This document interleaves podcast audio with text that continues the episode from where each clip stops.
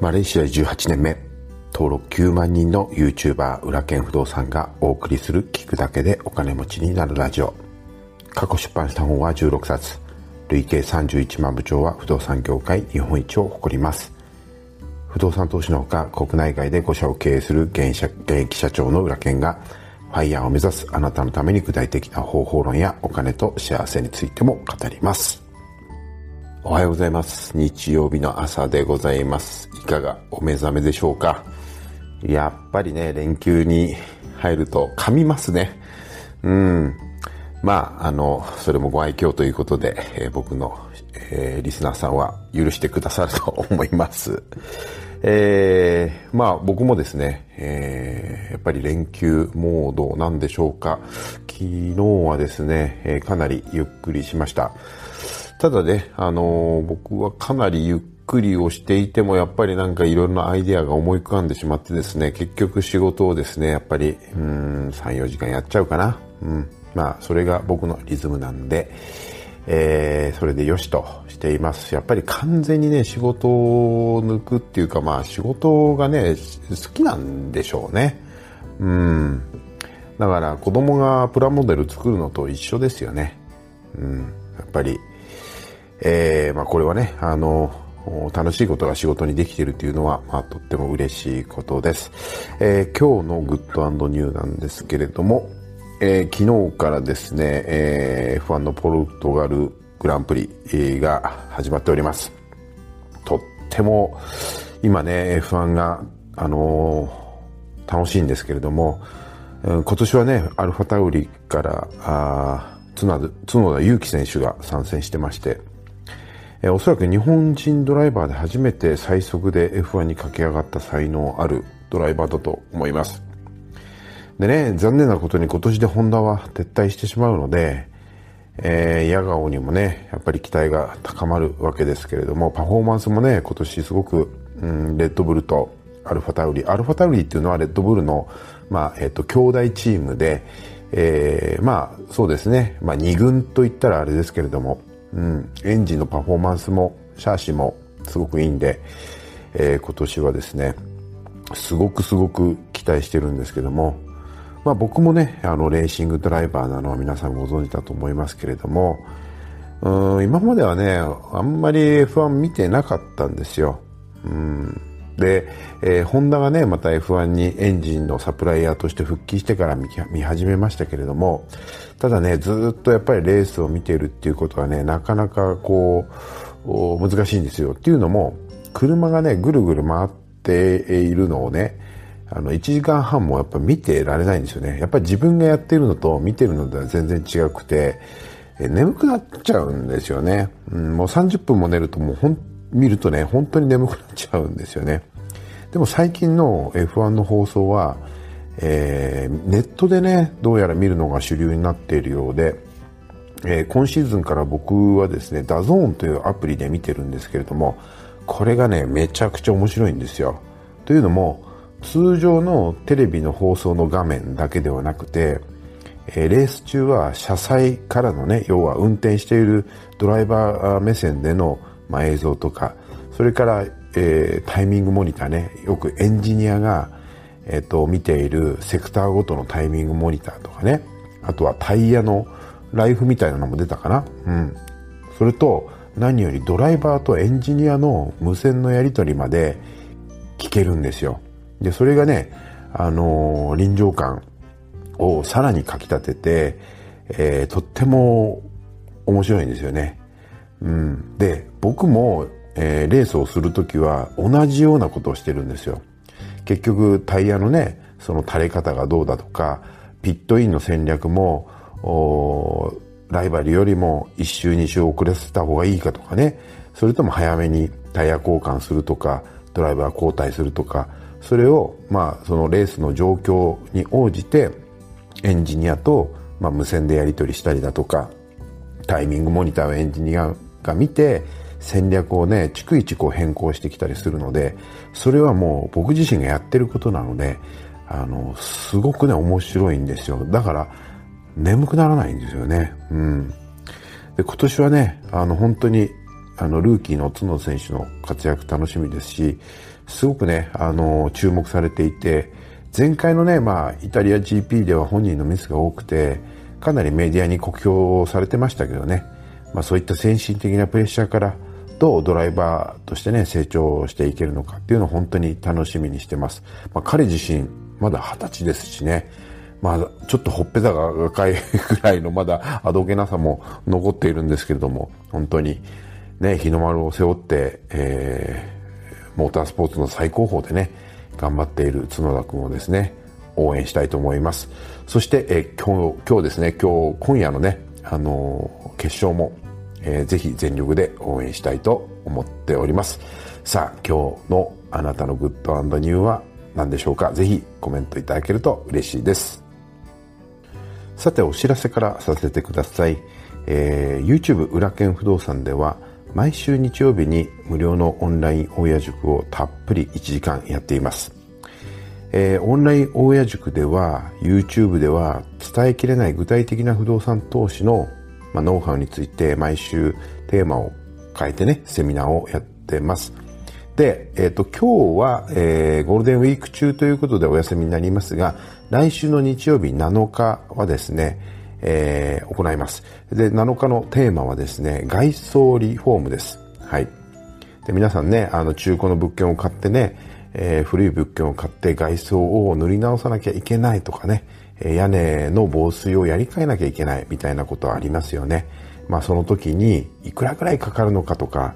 どういう状態だったら、えー、リフォームのタイミングなんだとかですね、えー、予算の見積もり方、業者の選び方などですね、えー、無料で1時間たっぷりお話をさせていただきます。えー、興味のある方は、えー、こちらのチャプターにリンクを貼っておきますので、ぜひご覧ください。えー、講師は僕ので1、1 ちょっとすいません、噛みましたね、えー。講師は僕の一番弟子谷本塾長が行います。えー、オンライン親塾は毎週日曜日17時からです。次回は7日になりまして、えー、今日はお休みになります、え、完全無料で誰でも参加できますので、え、興味のある方はチャプターのリンクをご覧ください。さあ、え、今日もですね、コメントを返していきたいと思います。えー、まずは CM が多いと文句を言う人はお金持ちになれないの回でコメントいただきました小馬健さん。えー、浦田さん、おはようございます。確かに浦田さんの言う通りだなと思いました。情報を無料だと思って見と見見るときと情報にお金を払って見るときでは、えー、自分の学ぼうという意欲も違ってくるように感じています。今日も気づきをありがとうございます。そうなんですよね。お金を払うと絶対その投資したお金を回収してやろうっていう風になりますからね。身の入り方が全然違うんですよね。あと、あの、僕の経験上ですね、無料のセミナーはですね、まあ、事前に申し込みを受けても、実際にその無料セミナーに参加する人は、まあ、6割か7割ぐらいなんですよね。ただ、お金を払う人は、ほぼほぼ90、そうですね、7、8%は必ず参加してくれます。やっぱりね、身の入り方が違うんですよね。だから僕は、うん無料のセミナーには行かないようにしています。はい。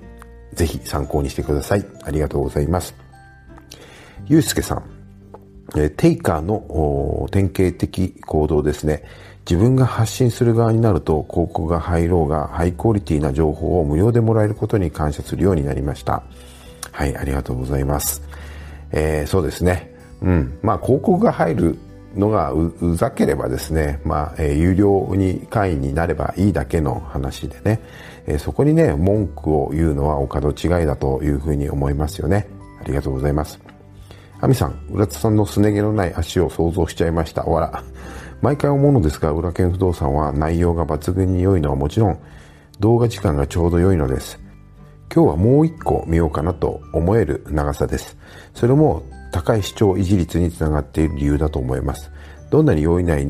容でも1時間の動画だとちょっとしたセミナー並みですし、覚悟して時間を確保する必要があるので、頻繁に再生するのは難しいと思います。ちょうど良い時間で有益な情報を得られる浦津さんの YouTube は視聴者の私にとってもウィンウィンです。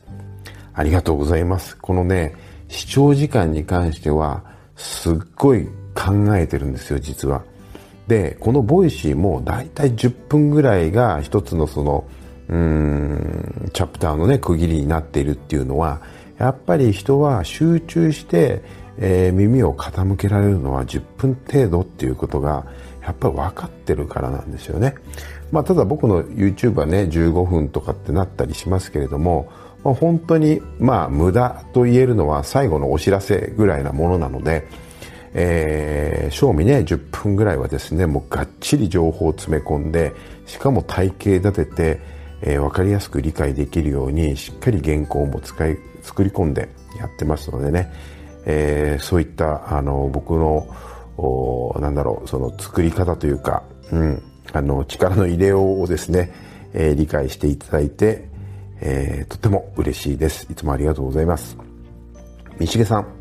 引っ越しをして Wi-Fi がつながらず、携帯電話会社を変えたため、久しぶりのコメントになりました。えー、復活します。わら。以前、故郷の落語家、三遊亭、歌之助が落語でうさぎと亀の話を聞いたことがあります。この話で伝えたいことは、コツコツと努力を続ける亀が勝つということではないそうです。亀が決して目標を見失わないことがポイントとのことでした。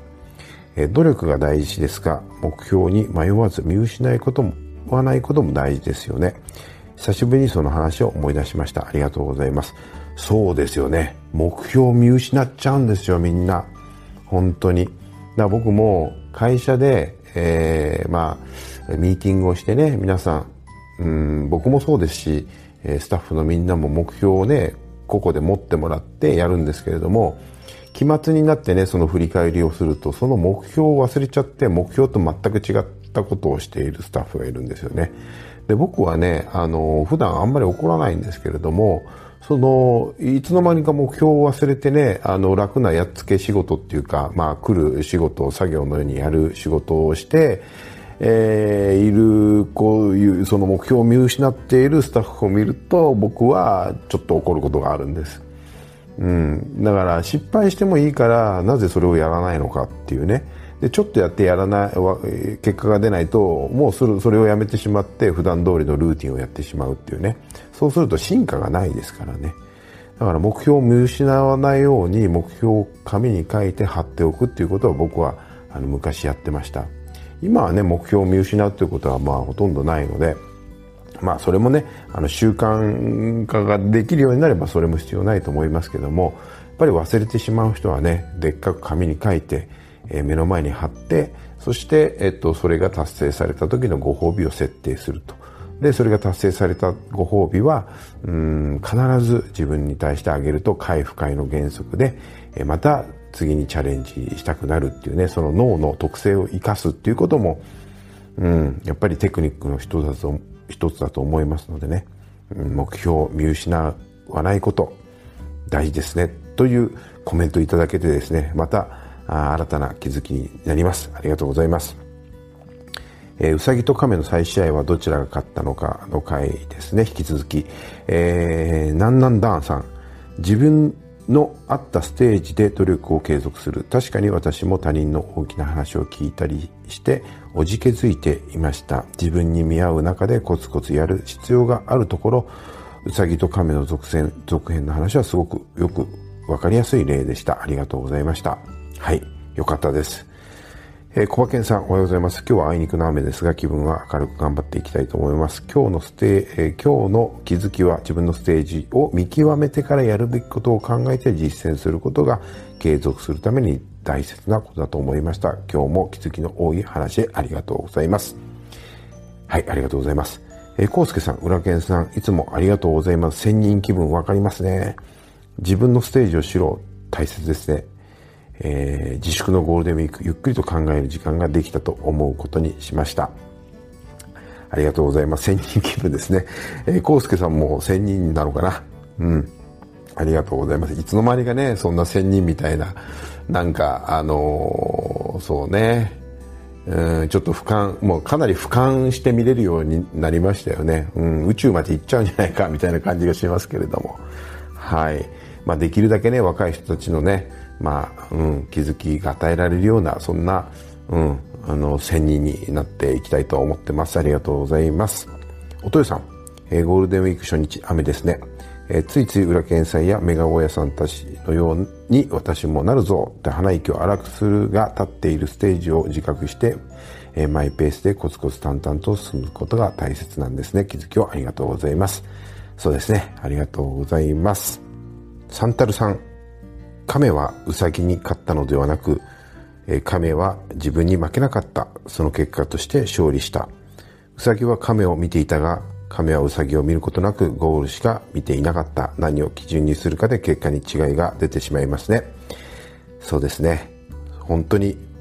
自分の目標をね、しっかり設定して、えー、他人のことは気にしないということがですね、ブレずに、えー、やっぱり、うん、目標に向かって、えー、そして最後にはあ自分なりの成功を手にするコツなんだというふうに思いますね。えー、コメントありがとうございます。えー、それではお時間になりましたので、また月曜日の放送でお会いいたしましょう。それでは今日も一日お元気で。